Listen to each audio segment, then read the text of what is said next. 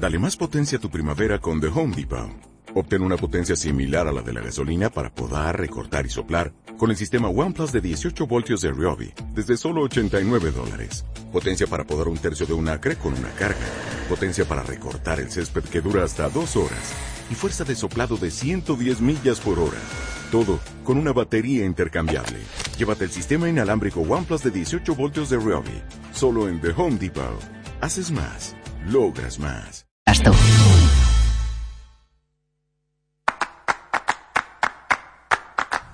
En Radio Castilla-La Mancha, Tiempo de Toros. José Miguel Martín de Blas.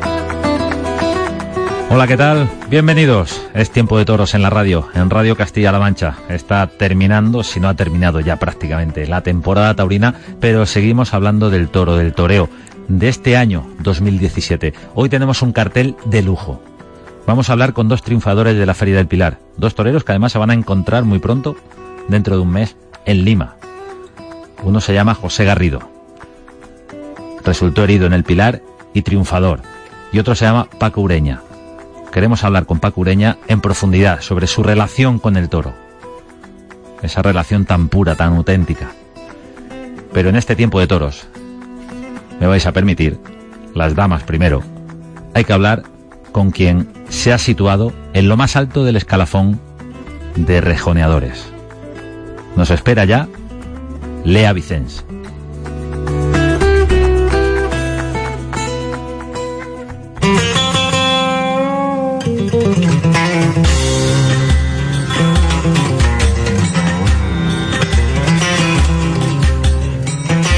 Es tiempo de toros en la radio, tiempo de toros en Radio Castilla-La Mancha para hablar del toreo, para hacer balance a estas alturas de la temporada. Y por ejemplo, hoy queremos abrir el programa haciendo balance de la temporada de rejones. A caballo llega en lo más alto del escalafón Lea Vicens. Hola Lea. Hola. Enhorabuena por la temporada, por tantos triunfos y por conseguir algo que supongo que, que es un sueño, ¿no? Cuando se empieza. Muchísimas gracias. Sí, efectivamente ha sido una temporada increíble en cuanto al número de festejos y la calidad de festejos, siempre en plaza de segunda y primera categoría, eh, cortando orejas en prácticamente toda la plaza y, y muy, muy contenta. Además, una temporada de principio a fin y no sé si es más difícil llegar o mantenerse, Lea. Es difícil las dos cosas, eh, una sin la otra no sirve. Mm, pienso que he llegado a torear, sobre todo este año, eh, creo que estoy liderando el escalafón y liderando el escalafón también en plaza de primera, que es lo más importante, se puede torear en 50 corridas, pero si son portátiles no te vale igual que si son plazas de primera. Entonces, liderando en plaza de primero es muy importante y eso es debido a una buena, a un buen plan de carrera, una buena planificación de profesionales que me están asesorando y que me han fabricado una temporada de, de sueños. Una gran yo temporada. Y yo la talla también. Ahí, eso te quería preguntar, porque ahí es importante no perder comba, porque estar en las ferias, estar con los mejores, supone también una exigencia máxima de, de triunfar todos los días prácticamente. Hombre, claro, si eh, tienes la oportunidad de que te anuncia en ferias y, y no da la, la talla y no corta oreja ni triunfa, pues no te van a poner más y a mí pues me ha pasado lo contrario, que en todos los sitios donde he ido me ha ido muy bien. Siempre he sido acartelada con, con figuras que llevan 25 años de alternativa y que son que mandan en esto y, y pues he triunfado muchísimas ocasiones y eso me da a mí mucho ánimo, mucha motivación, eh, ganas de, de darle más fuerte, entrenar más fuerte, poner más caballos, eh, seguir con mi rumbo y muy centrada. El caballo es fundamental. Una buena cuadra. Eso es imprescindible, bajo mi punto de vista, que tenga una cuadra, de tener una cuadra domada de caballos bonitos, eh, presentable, mmm, que sepa hacer cosas diferentes. ¿Mejor bonitos eh, que buenos? Las dos cosas. Es muy importante que sea bueno, pero también bonito, porque nosotros hacemos un arte que es un espectáculo y se representa una estética, una belleza. Puede tener un caballo muy bueno, pero si es muy feo, para mí no, no es una cosa eh, que atrae a un público, un caballo feo. Entonces, evidentemente tiene que ser un caballo increíble al nivel de su doma con el toro, pero también tiene esta estética. Eso es mi opinión, ¿eh? que no la compartirá todos los rejoneadores, pero es mi opinión. Entonces yo tengo, con mucha humildad, pero lo digo, bueno, guapo y domado. Y además por mí, así que es difícil, pero lo hemos logrado poquito a poco, con muchísimos esfuerzos y mucho, muchos días, muchas horas montando. ¿Qué significa para Lea Vicens Ángel Peralta? Don Ángel eh, significa muchísimo para mí. Bueno, primero es el señor que me ha, como digamos, fichado, me ha fichado entre comillas, es decir, que es la primera persona que apostó por mí, dándome la oportunidad de poder intentarlo. Mm, entonces, nada más que el hecho de que me abra las puertas de su casa y yo después le tuve que hacer todo, tomar caballo, prepararme sola, etcétera, etcétera, nada más que eso es un privilegio. Entonces es una persona, una gran persona y después de como, como humano tiene valores eh, fundamentales de la vida, es una persona impresionante en cuanto a su, a su intelecto, a su capacidad de reflexión, de, pensar, es un filósofo de la vida, vamos, que lo podría escribir, podría hablarte dos horas de él, lo voy a hacer corto. Claro que sí, toda una leyenda del, del toreo a caballo, don Ángel Peralta. Estamos hablando con Lea Vicens, en lo más alto del escalafón de rejoneadores. En este caso, Lea, eh, también avalada por esos grandes triunfos y por una tarde eh, por la que te quiero preguntar ahora, porque en su día, en el nombre del toro, en este programa, hablamos con el ganadero. Hoy nos interesa saber también tu opinión, el indulto de Istres. Ah, pues porque parece que se rescreba, se, se, bueno, que, que, se rompe la camisa a todo el mundo porque se indulta a un toro en una corrida de rejones. Y si es bravo, ¿qué culpa tiene el toro de lidiarse en una corrida de rejones? Mire, el toro ha sido más bravo todavía, ha sido bravo, noble, guapo, em, ha investido sin parar de principio a final. Tenía toda la cualidad que requiere un toro de rejones, embestía siempre a la grupa. Yo hubiera podido torearlo dos horas más, si hubiera querido ¿Y por qué no se va a indultar? ¿Porque hay unos talibanes que dicen que no se puede indultar a los torres de rejones? Pues no. Si el toro requiere. Y además el ganadero encantado por indultar el toro. Y la primera persona que debe de decir si un toro sirve o no sirve es el mismo ganadero. Así nos lo contó en este programa. El niño de la capea. Y, Estaba el encantado con ese toro. encantadísimo por indultar a este toro, pues creo que mejor que él nadie, ¿no? Pues eso ocurrió en Istres. Que son hechos excepcionales, no es como si se indultaran todos los días, han sido históricos los indultos a caballo. Se ha hecho en, en Europa, en Francia, dos veces en la historia el toreo. En Europa entero, tres veces en la historia. Eh, uno Mendoza, otro yo y últimamente uno Venturo. Somos los tres rejoneadores que hemos indultado toros en la historia de Europa. Así que tampoco se da todos los días. No está mal el cartel, ¿eh? no está mal. Ese cartelazo con Pablo Hermoso de Mendoza, con Diego Ventura y con Lea Vicens, hoy invitada en Tiempo de Toros para hablarnos de la temporada en la que ha terminado en ese lugar de privilegio, en, en la cabeza del escalafón. ¿Eso era un objetivo a priori? Eso era un sueño que jamás lo hubiera pensado conseguir en tan pocos años, porque llevo relativamente muy poco. Debuté en, 2000, en, final de octubre de 2010 y estoy acartelada con figuras que llevan toda la vida de, de, generación en generación triunfando y pues en tan poco tiempo liderando un escalafón y sobre todo, más que en cantidad de orejas, en calidad de faena, pues es difícil, no lo hubiera pensado nunca. Ahora claramente pues me queda muchísimo trabajo, muchas cosas que corregir, todavía hay fallos que, que yo debería de, de quitar, cositas, ¿no? Nadie es perfecto. He pinchado muchos toros también, lo he matado, pero también lo he pinchado. Detalle que tengo que corregir para todavía crecer muchísimo más. Dime el nombre de un caballo. Bético. ¿Bético es tan importante en, la cuadra actual o es más importante todavía por los caminos que te ha abierto eh, para llegar a donde estás ahora? Las dos cosas. Bético lo compré con cuatro años, completamente cerrero, era un potro, lo, lo cogí de lejos en un campo, no tenía jáquima, no sabía reatar, no, no había visto un humano o casi nunca de cerca. Y yo con él me he hecho, él me ha enseñado y yo le he enseñado y creo que sin este caballo y sin los otros que también son Gacela, eh, Bach, los caballos que he tenido desde casi el principio, hubiera sido quizás más difícil llegar a este nivel. Pero que también que somos un conjunto, somos como un centauro, ¿no? Entre nosotros. Que lo entiendo perfectamente y él también me obedece solo a mí. ¿Solo te obedece a ti, Bético? Pues yo creo porque no lo ha montado jamás otra persona y ni me atrevo. No me gustaría que lo montara otra persona. Me daría miedo que lo que lo modificase en su doma. No se prestan los caballos, y menos los buenos.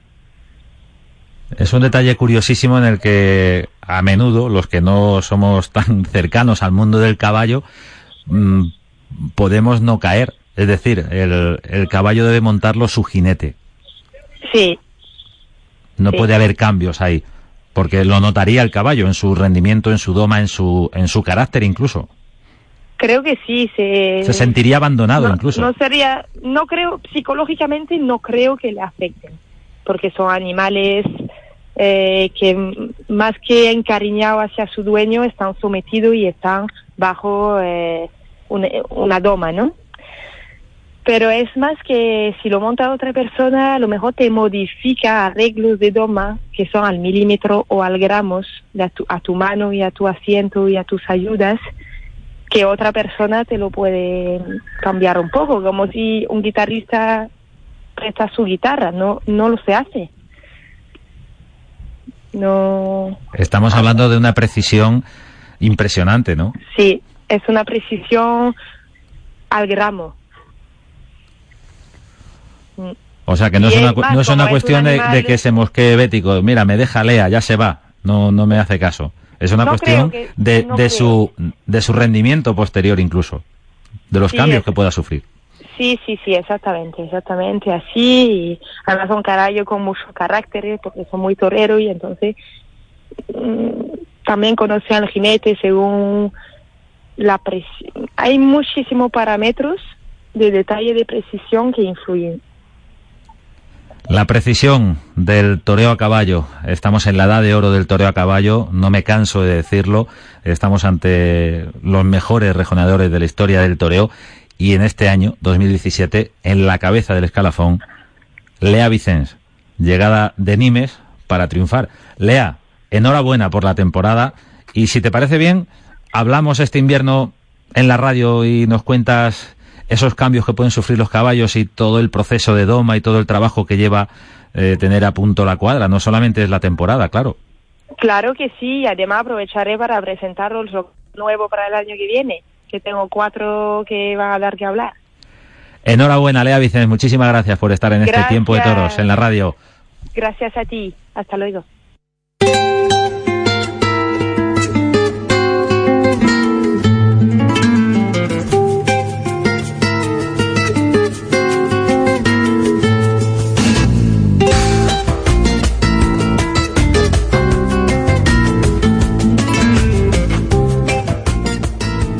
Es tiempo de toros en la radio, tiempo de toros en Radio Castilla-La Mancha y aunque la temporada taurina española está prácticamente acabada, todavía podemos hablar de toros y del toreo, de lo que ha ocurrido en este año 2017. Por eso, en la radio, es tiempo de toros.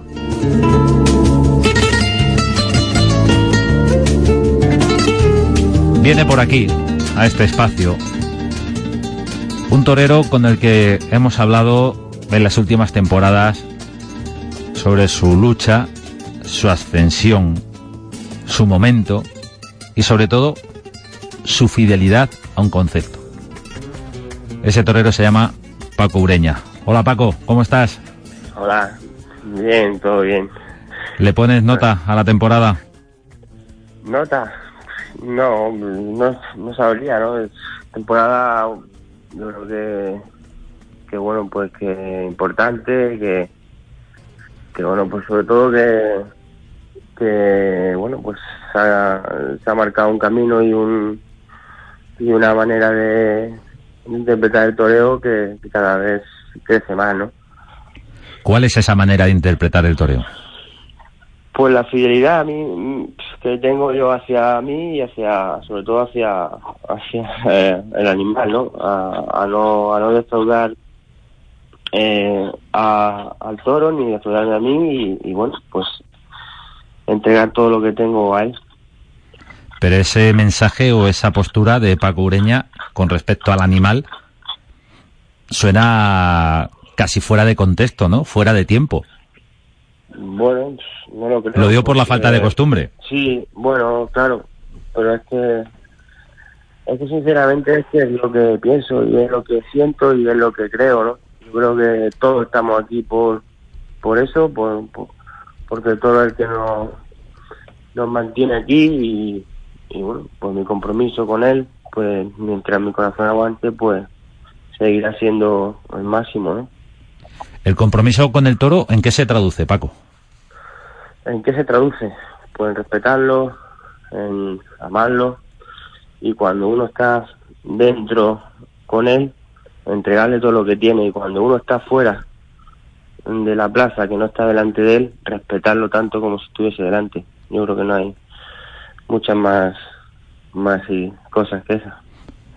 ¿Cómo podemos explicar a quien nos está escuchando que tenga interés o a lo mejor no tenga el más mínimo interés por el mundo de la tauromaquia que alguien que se enfrenta al toro y termina dándole muerte después de ese combate eh, limpio que, que mantenéis los toreros con los toros, habla de respeto. ¿Qué es respetar? En ese sentido, eh, ¿cómo traduces tú eh, el respeto, la entrega, Pues, el eh, concederle a tu enemigo, amigo, eh, que es el toro, la posibilidad también de, tener sus armas? Indudablemente, yo cuando salgo a la plaza me pongo delante de un toro, lo primero que hago es entregarle todo lo que tengo. Entregarle mi vida o lo que él quiera tener de mí, darle todas las ventajas para torearlo lo más puro, lo más lo más reunido que, que se pueda. Entonces yo creo que ahí ya nace el primer respeto ¿no? A- hacia él y luego, pues bueno, pues eh, no creo que mucha gente esté dispuesta. Y hablo solamente por mí, no hablo por, por ningún otro compañero, pero creo que que no creo que mu- mucha gente esté dispuesta a entregar su vida a cambio de, de que de que el animal viva, ¿no? Yo creo que no.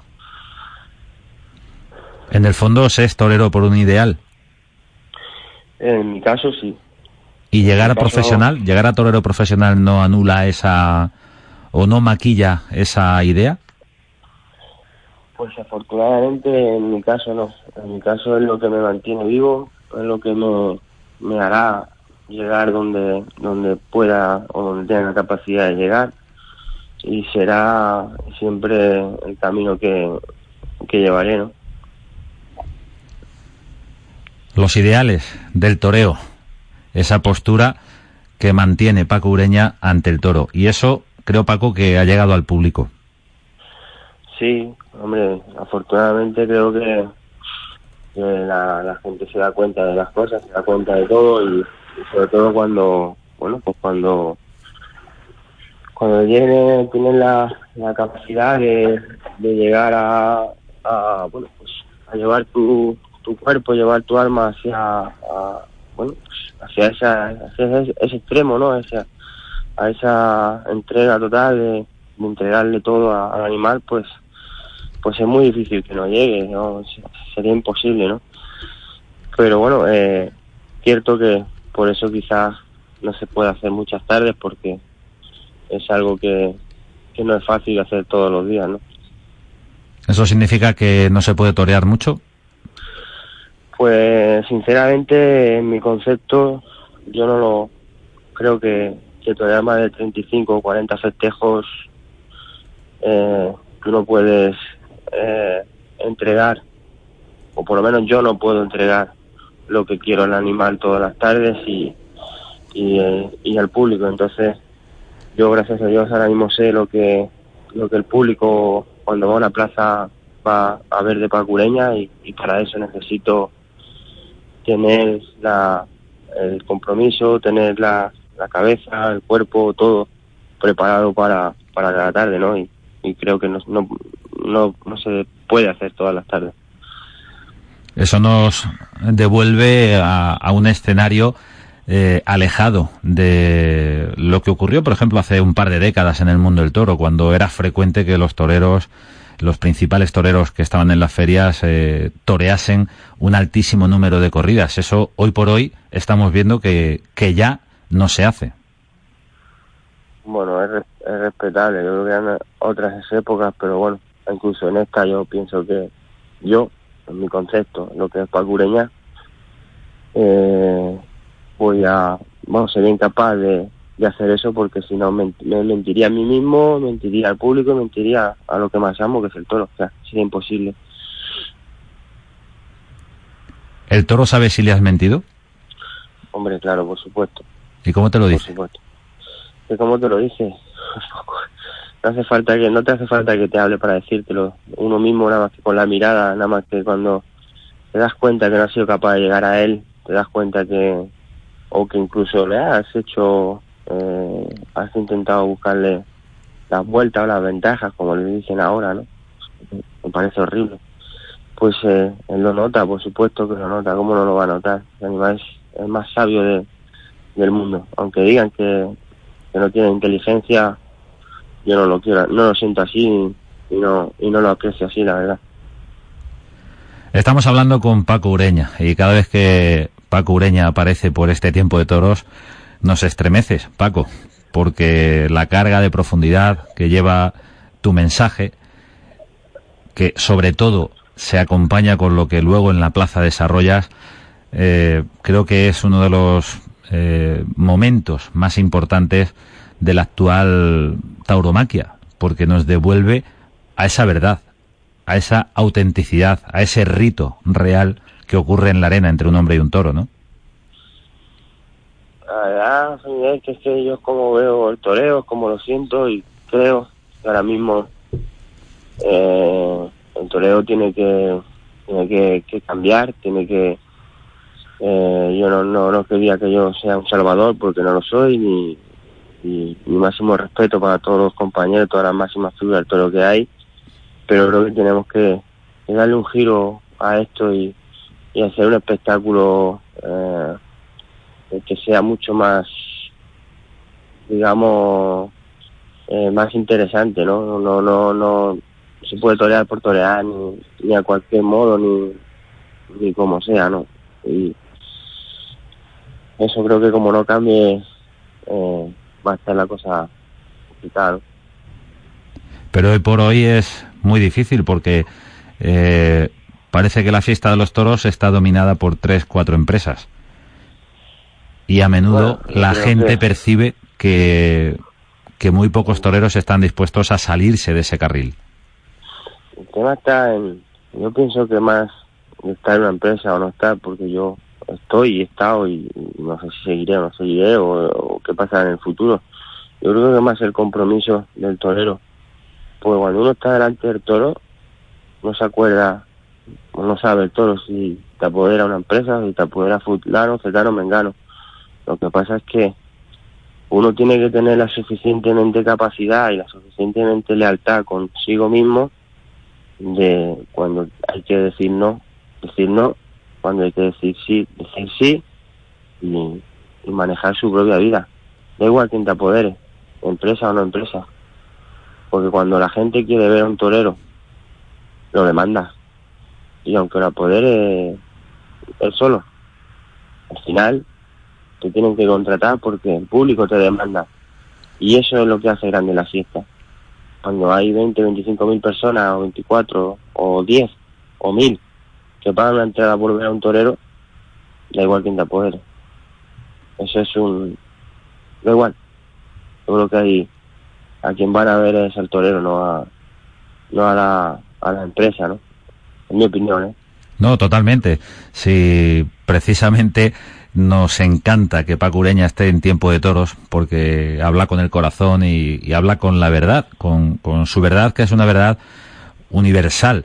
Entre otras cosas, yo comentaba eh, lo de las empresas, no por un tema puntual de tal o cual torero de este o aquel, sino por eh, que estamos viendo, y eso lo has padecido tú en los años en los que te ha tocado abrirte camino prácticamente a dentelladas, como los méritos de los toreros delante del toro no son exactamente los que luego se traducen en la confección de los carteles. Y también un torero que tenga, iba por e, en este sentido eh, lo que yo acababa de comentar, y también un torero que, que se puede acomodar si tiene eh, un número de corridas contratadas o una temporada asegurada, pues lo más normal, porque los toreros sois personas, es que eh, en caso de duda no haga lo que su corazón de torero le pediría, ¿no?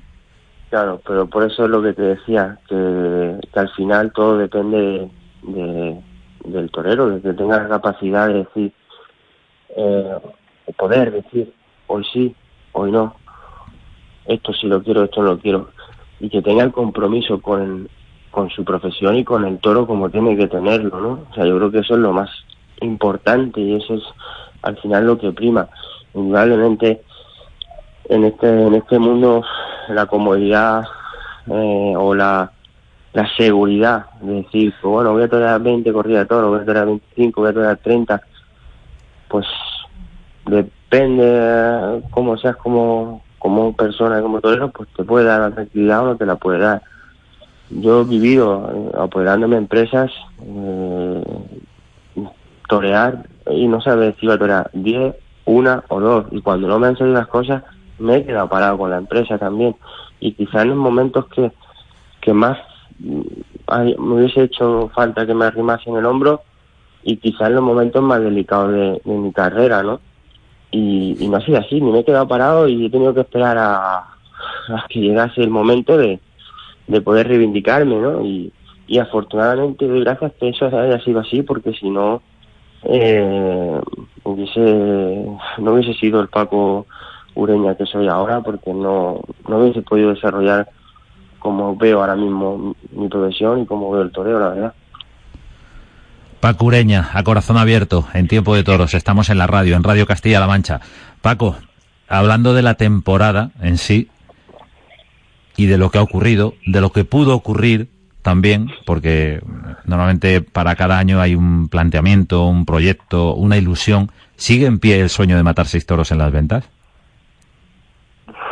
ahora mismo, ahora mismo casi recién levantado y casi recién acostado, como digo yo, de, terminar la temporada, ni me lo planteo, la verdad, no me lo planteo, pero bueno, es un sueño, es un sueño que, que si Dios quiere algún día cumpliré porque lo he intentado y, y es algo que no me voy a echar atrás porque mi corazón me dice que que bueno, pues que ese sueño lo voy a cumplir y, y lo voy a cumplir para que sea algo especial y para que pueda aportar algo a, a mi carrera especial. Lo que sí que es verdad que creo que ahora mismo no es el momento y quizá el año que viene tampoco. Pero bueno, mm, ya te digo, se que seguro que, que un día ese sueño lo cumpliré. El sueño de seis toros en Madrid. ¿Tu relación con la Plaza de Madrid cómo, cómo va? Bueno, pues bien, ¿no? La verdad que me siento afortunado por porque me tratan con muchísimo cariño, me esperan y bueno, pues eh, creo que también es mutuo el, la entrega que hay cada vez que yo salgo a, Madrid y, y, bueno, pues es la plaza de mi vida y, lo seguiré haciendo y, y bueno, pues seguiré entregándome un cuerpo y alma como se dice y, bueno, pues eh, como el pelo es tan grande, unas veces las cosas salen mejor o peor, pero cuando alguien de verdad tiene la capacidad de entregarse en cuerpo y alma a, a una plaza y a, y a un animal, pues, bueno, pues las cosas siempre siempre salen por lo menos medio bien. Independientemente de resultados, de lo que ha ocurrido este año, está muy reciente, por ejemplo, la Feria de Otoño, esa tarde fantástica con, con la corrida de Núñez del Cubillo, eh, ese cambio eh, sobre la marcha en una feria en la que no estaba anunciado Pacureña dos tardes, finalmente sí, porque ocupa ese, ese puesto de, de Antonio Ferrera. Independientemente de los resultados de orejas cortadas, eh, ¿cuál ha sido para ti tu faena de la temporada en Madrid? De la temporada en Madrid. Pues. ¿Tú piensas en Madrid? 2017, ¿de qué te acuerdas? ¿Te acuerdas de Pastelero, el de Victorino? ¿Te acuerdas del 2 de mayo? ¿Te acuerdas de Otoño? ¿De qué te acuerdas? Mm, es que me vienen varios recuerdos a la vez, porque me, acuerdo de, Pastelero, indudablemente. Me acuerdo de un toro de Pepe Vázquez el 2 de mayo y, otro de, de, bueno, pues de Cubillo este año, ¿no? Que de la Feria de Otoño, que, que sin, sin nadie apostar por él, pues fui capaz de de llegar a él y que él me entregase todo lo que tuvo y, poder cortar la oreja, ¿no? Yo creo que es que en Madrid siempre hay tarde, pero todavía te puedo decir que para mí la tarde más dura fue la de la de Adolfo. Fue una tarde eh, durísima, eh, una tarde de muchísima tensión, de muchísimo compromiso y, de muy poco, eh, yo creo que resultado, ¿no? Y, y esa tarde para mí fue muy dura, la verdad. Madrid también es eso. Sí, lo asumo, y lo asumo por eso, por eso creo que es mutuo el compromiso que tenemos, ¿no? Madrid y, y, bueno, y ¿no? Fuera de Madrid, vámonos a, a otros puntos de la temporada, de la geografía. Un año importante para Pacureña un año en el que, por ejemplo, en Castilla-La Mancha te hemos visto triunfar y en algunas tardes, además, eh, hacerlo en directo ante las cámaras de Castilla-La Mancha Media, como eh, la corrida Victorino de Ciudad Real, la corrida de Guadalajara. No tuvimos la suerte de estar el día de los Torres Estrellas en Albacete, pero bueno, es territorio casi casi conquistado, ¿no? Bueno, la verdad es que, mira, hablando de, de los días más especiales de las carreras de los toreros, hablando de, de los días de, o de, este año incluso de faenas especiales. Quizá bueno quizá no eh, junto a la de Valencia del, mes de julio la más importante la tarde más importante yo creo para mí más más por todo fue de Albacete de luego. Yo por eso que como bien dice pues sí que Castilla-La Mancha pues de hecho vivo Castilla-La Mancha o sea que sí no sé qué os dan en el casar ¿Hay, hay agua especial en el casar? ¿Agua, agua con valor? No lo sé. Si es así, no lo digas porque se llenará. Fui, fui el pionero, ¿no? Eh, se vinieron, se fueron viniendo para acá, se ve que, que el clima de aquí, frío, calor y el agua puede ser buena, ¿no? Porque afortunadamente, mira, eh, también a, a Roma le están yendo las cosas muy bien, también vive cerquita y, y me alegro muchísimo, ¿no? La verdad que, bueno, no sobre todo porque es una zona que, que estoy muy tranquilo, que estoy muy aislado de todo y, estoy muy a gusto, la verdad. Hablaba de la corrida de Albacete, una corrida que de alguna manera también eh, marca esa consolidación, porque Albacete es una feria fundamental en septiembre, fundamental en la temporada, y aunque no sea de primera categoría es como si lo fuera, porque los toros que salen allí tienen ese respeto, ¿no? Sí, Albacete es una feria de primera, no, no en sí eh, está la plaza marcada como en, ello, pero pero sí lo es en cuanto a seriedad del toro y, y es eh, un toro de, primera, ¿no? La verdad que, que es una feria que, mira, me encanta porque creo que son de las ferias necesarias ahora mismo en, en la profesión a la vista está que con trabajo se pueden recuperar las plazas, se pueden recuperar, se pueden hacer grandísimas ferias. Indudablemente no es una feria quizá para el torero eh, agradable en cuanto a, bueno, pues que sale un toro muy, muy, muy, muy serio y, y, bueno, pues, pero ese es el toreo y ese es el compromiso que, que los toreros debemos de, hacer y las empresas deben de hacer, ¿no? Porque eh, si no se trabaja así, por lo menos en cuanto a, cuidar la plaza, cuidar las corridas, luego pues los carteles estarán más acertados, menos acertados, pero lo que es en cuanto a, cuidar las corridas y hacer las cosas bien, yo creo que es inmejorable, ¿no? Y en ese sentido no te dolieron, no te dolieron prendas, no estabas de inicio en Albacete, llegas a Albacete y no, no importa por dónde se entra, sino por dónde se sale, ¿no? Pues el destino, ¿no? El destino, el destino que es muy, muy caprichoso, pues sin estar en Albacete, pues consiguió que, que estuviese, consiguió que estuviese, ¿no? Por eso es tan grande el toreo, ¿no? Porque sinceramente cuando se ven los carteles de Albacete mm, no, y no me y no estaba anunciado pues me disgusté muchísimo ¿no?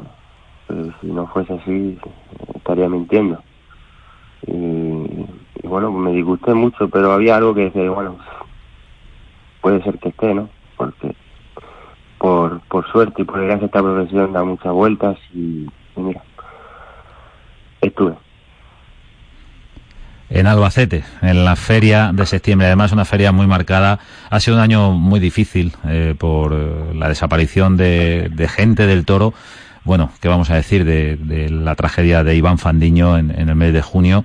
Que eso siempre repercute en, en el ánimo de los aficionados, pero por supuesto en el de los toreros. Y también un año difícil por la desaparición, eh, ya que hablamos de Albacete, del maestro Damaso, ¿no? Eh, muy reciente, en fechas muy cercanas a la celebración de la feria. Todo eh, hace que, que, exista un motor invisible que, que eche las cosas hacia adelante, ¿no? Indudablemente, ¿no? Yo creo que que bueno, pues ha sido un año complicado mm, en ese sentido y bueno, pues desafortunadamente, bueno, pues la vida es así o afortunadamente, no sé, porque no creo que podamos estar aquí eternamente, pero pero sí que ha sido un año muy duro y de pérdida yo creo que, nos vamos a curar el resto de nuestra vida, ¿no? Estamos hablando con Paco Ureña, estamos hablando del toreo, de la temporada, de las emociones que mueven a los toreros a hacer esas cosas por las que os admiramos. Realmente, eh, Paco, hablabas al principio de, esta conversación que, mantenemos en tiempo de toros de tu relación con el toro, del animal que te permite o no te permite llegar ahí, llegar a su bravura, ¿no? A, a su alma. Y realmente tenemos que ser conscientes, hay una frase que yo, yo repito bastante porque creo mucho en ella, que el toro bravo es el único animal al que el hombre concede una vida tan digna como su muerte. Esa dicotomía que a veces es difícil de explicar, pero eh, es un juego de, de, claroscuros, como la propia vida, la vida y la muerte, juego de contrarios, ¿no? En ese sentido, tenemos que darte las gracias, Paco, por esa postura tan ética ante el toro, ante ante el animal. No, no, no o sea, no, no tenéis por qué darme la gracia porque es algo que hago porque porque lo he elegido así, porque yo creo que cuando nací vendría con, con ese destino a, y con esa forma de, de estar en mi profesión y, y lo hago porque creo que, que bueno, pues que tengo algo que aportar a mi profesión que, indudablemente todavía no he aportado o estoy empezando a aportar y, y bueno, ya te digo que no me importa ni número, ni, ni, dinero, ni nada, solamente aportar algo a mi profesión, que creo que todos los que estamos en ella, incluso hasta los aficionados y todos los que los que la, les gusta. Dependemos de una cosa que de, del toro. Por eso a mí me, me sienta muy mal, ¿no? Cuando, cuando se habla mal del, del animal. No, no, no del, no de la profesión, porque indudablemente, como en todas las profesiones, pues hay cosas que, que bueno, pues que fallan, pero sí me hace muchísimo, muchísimo daño, ¿no? Cuando hablan mal de, del animal, del toro, incluso cuando algún torero, mm, pues bueno, pues habla, dice que el toro que se hace muy malo, que se, va para allá, para acá, hace una falta de, de respeto, indudablemente el toro, pues hay toros que son malos, que son buenos, pero, pero bueno, verdad, todo lo que tienen, no creo que, que muchas veces eh, eh, lo que hay que es que mirar lo positivo que tiene el animal, lo que te entrega y, y a veces uno, el animal te entrega cosas y uno no es capaz de, de llegar a él y, y no es capaz de, de, estructurar o hacer una faena bonita, porque a mí me ha pasado, me han tocado toros muy buenos que por lo que sea no he tenido la capacidad ese día de, de llegar a él o de entregarme al 100% y, y no está bien y, y ha habido días que me han tocado toros muy duros, toros malos y, he llegado a, a, abandonarme y a entregarme a él y, y he triunfado, ¿no? Entonces por eso creo que, que lo primero es respetar al toro y, y nace por respetarlo todo, ¿no? El torero que respeta al toro se respeta a sí mismo. Paco Ureña, torero, muchas gracias. A vosotros. Muchas gracias a vosotros.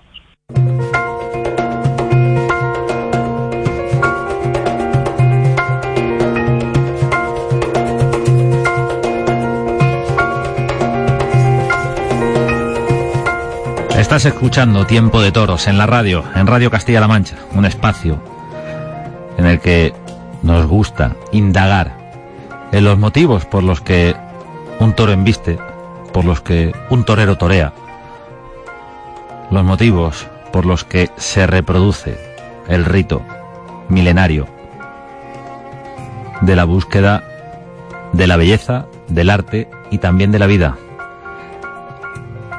Es tiempo de toros en la radio y ahora queremos abordar la situación de un torero que ha terminado bien y mal. Mal porque resultó herido, pero bien porque cuajó una tarde importantísima en la Feria del Pilar de Zaragoza. Está con nosotros José Garrido. Hola José, ¿cómo estás? ¿Qué tal? ¿Cómo estamos? ¿Cómo está ese cuerpo? Pues bueno, bien, recuperándose. Poquito a poco y, y con paciencia. Y además en una plaza de primerísima como es Zaragoza, supongo que también con un orgullo legítimo, ¿no? Hombre, por supuesto. Eh, acabar la temporada cortando en Zaragoza creo que no es plato fácil y, y bueno, pues aunque haya resultado herido, pero creo que, que merece la pena cuando se cortan las orejas y cuando y cuando está uno de verdad, pues algunas veces pasa esto, pero pero es que es parte del guion. Parte del guion, como hace un año en Madrid, en la Feria de Otoño. Pues sí. Por ejemplo. Dos fechas similares y bueno. Pero bueno, esto es así, ¿no? Y mi compromiso con el toro y con la fiesta es grande y bueno, pues intento estar lo más de verdad posible cada tarde y, y entregarme en cuerpo y alma. ¿Qué balance haces de la temporada de este año 2017, José? Pues bueno, yo creo que mmm, ha sido una temporada en la que he cuajado dos o tres toros como nunca y, y he toreado toros muy a gusto. Eh, me he sentido bien en la plaza, feliz. Eh, ha sido una temporada en la que si no hubiera sido por el fallo de espadas, pues hubiera cambiado totalmente, pero aún así, pues bueno, creo que ha sido una temporada buena en la que he puntuado en muchas plazas de primera y, y en la que le he dado pues este final tan bonito, ¿no? Además, eh, la temporada de José Garrido, hablas de la espada, ha habido una tarde importantísima en la que no, hubo, no hizo falta la espada. Hablo de Nimes. Sí, bueno, Nimes fue quizá una de las tardes más emotivas de este año por el indulto de ese toro de Jandilla en una plaza de primera como es Nimes, ¿no? ¿El indulto de un toro qué significa para un torero? Para ti, Bueno, para pues- José Garrido.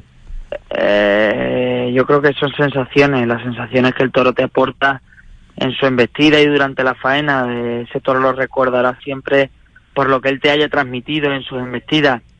Y creo que es algo maravilloso en el que le perdonas la vida a un toro bravo que, que pese a su selección y su genética, pues Es un animal que al fin y al cabo está hecho para investir y está hecho para, para defender su trono en la plaza. La temporada de José Garrido ha tenido puntos eh, importantísimos, eh, plazas de primera, de primerísima, plazas muy cercanas, como puede ser la de Cuenca, ¿no? Eh, la feria de, Cuenca, José Garrido fue nombre principal a posteriori. ¿Con qué se queda uno? ¿Con el triunfo que hace subir el caché profesional o con esa faena, aunque sea en una plaza eh, más desconocida, más alejada del gran circuito, pero que permite llegar a, a expresar lo que uno quiere hacer al toro? Hombre, yo creo que, que esto todos son apuntes, ¿no? Porque un torero no para de evolucionar y lo bonito de ser torero pues es no tener techo y es cada día pues ir pegando un pasito más. Yo creo que ahora mismo hace falta tanto como el triunfo como, como las buenas sensaciones que dejan el aficionado. La sensación que deja en el aficionado. El toreo de Garrido, por ejemplo, con un toro de Torre Estrella en Sevilla, ahí se ve otra faceta de la tauromaquia de José Garrido, ¿no? Bueno, yo creo que mm, un torero tiene que ser transparente y tiene que plasmar en cada momento lo que siente y, lo que es capaz de expresar. Hay veces que cuando un toro te deja expresarte y, y puede cuajarlo a gusto y sin necesidad de, tirar de recursos y de, y de artimaña, ¿no? Digámoslo así, pues te entierras en la arena y te dejas llevar por, por cada muletazo. Cada muletazo. Estamos hablando de sentimiento, ¿no? De sensaciones delante del animal. Y Sí, también de delante del público, ¿no? Porque el público a veces puede alentar ese tipo de, de situaciones, ese tipo de tardes. Sí, el público y el escenario, por supuesto, son son las mayores las mayores virtudes que, que, que te puede aportar pues un escenario y, un público es esa sensación de tranquilidad y, y de que te deje llevar y, y hacer las cosas despacio y, y poco a poco, ¿no? La forma de ahondar en la tauromaquia, eh, ¿cómo, ¿cómo la vive José Garrido? ¿Ahondar en la perfección, en eh, el trazo, en el dibujo de las suertes? ¿O es una cuestión más vinculada a, al enri- enriquecimiento, incluso, bueno, pues por compartir tarde de toros, eh, conversaciones con, con maestros que estén retirados en un momento dado, con empaparte de, de toreo? Porque eh, lo digo porque el avance en la trayectoria de los toreros en muchas ocasiones es muy es muy claro cómo cambia la forma de estar. A lo mejor no tanto el muletazo, pero sí la forma de estar delante del toro, de un torero.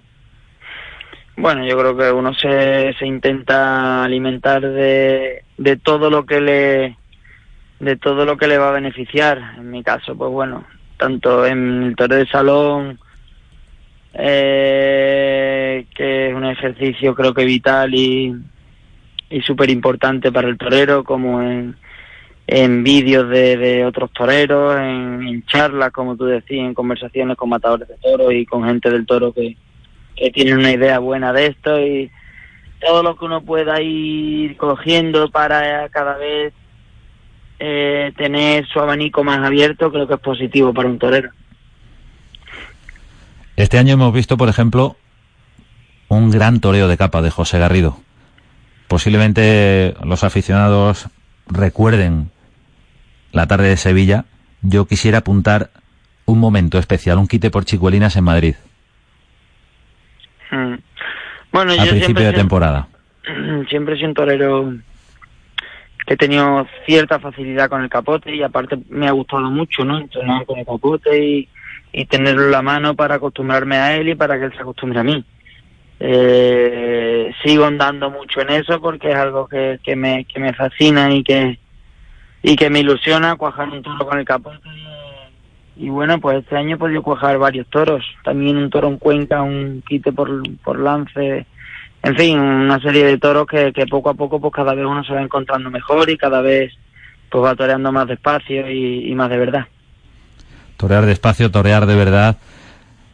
El toreo de José Garrido, protagonista después de esa fantástica actuación en Zaragoza y bueno, pues ya con, con la mente puesta, supongo, en lo inmediato que es América.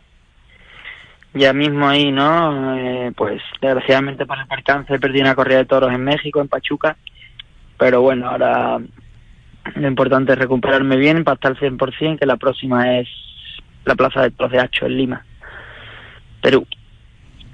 Una plaza bicentenaria, histórica. ¿Impresionan esas plazas? Ese tipo de plazas que tienen tanta historia por las que han pasado los mejores, ¿motivan de alguna manera especial a los toreros? Hombre, cuando estás en el patio de caballos y te empiezas a liar y sabes que ahí eh, antes que tú han pasado pues figuras del toreo a las que has mirado siempre, incluso leyendas del toreo, eh, quieras que no te da respeto y sabes que, que estás ahí pero que no es algo tuyo, es algo que te prestan para poder disfrutarlo, ¿no? Curiosa forma de verlo. No es algo tuyo, es algo que te prestan. Ese, ese momento sí te pertenece. Sí, por supuesto. Y cuando además de eso la cosa sale bien, pues ya la maravilla, ¿no? pues ya juntar los astros, ¿no? No es difícil que un toro en vista y más difícil aún es cuajarlo en una plaza de esas importantes.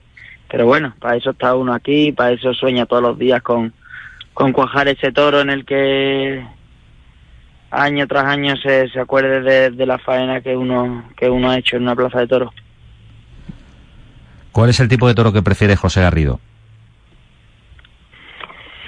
Pues bueno, el toro que, que me deje expresarme, que, que sea bravo pero que tenga nobleza, que sea fiero pero que tenga entrega, que un toro pues que todos tenemos en la cabeza, ¿no? Para disfrutar el toreo y para para sentirte de verdad, ¿no?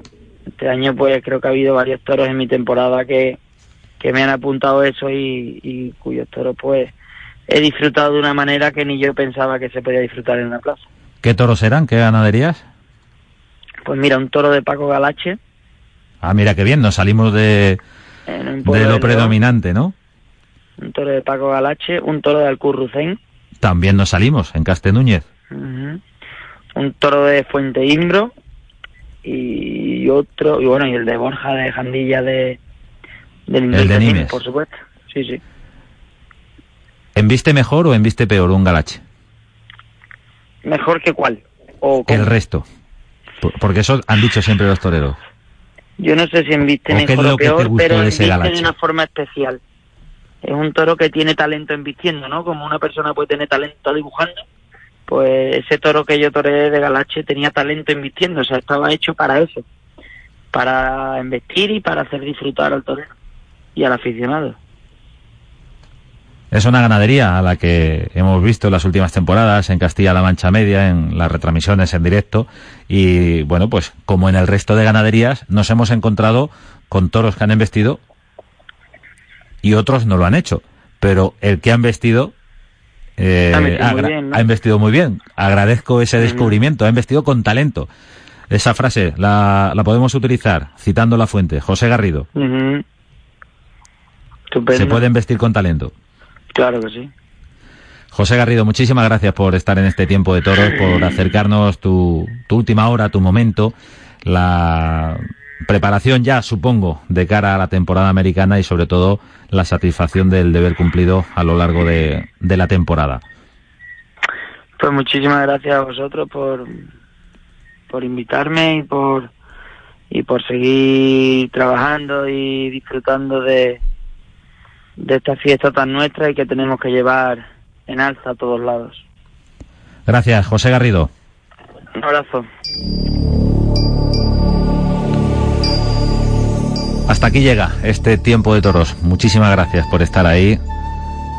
Nos vemos, nos escuchamos la próxima semana.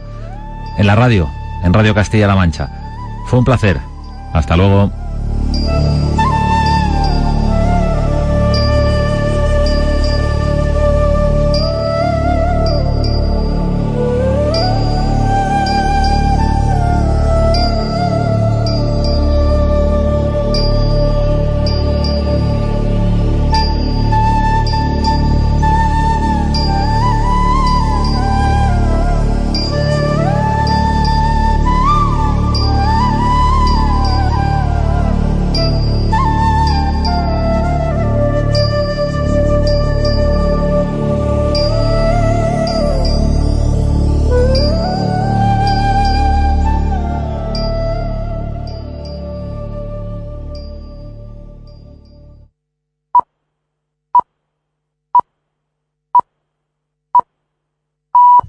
Son las